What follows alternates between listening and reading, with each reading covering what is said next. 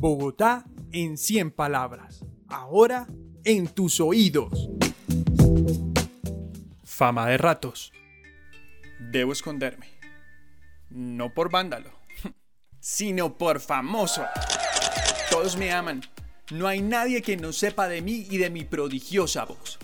Sé que es presumido decirlo, pero no me hace falta nada, ni siquiera la salud. De hecho, creo que ya me toca salir a escena. Desde aquí escucho gritar a mis fanáticos. Algunos dicen, ¡Ey! Otros dicen efusivamente, ¡Buenas! Pero de un momento a otro, a tono de barra y de forma unánime, todos exclaman.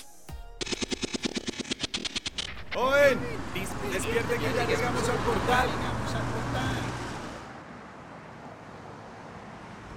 Santiago Pachón, 17 años. Localidad Rafael Uribe Uribe.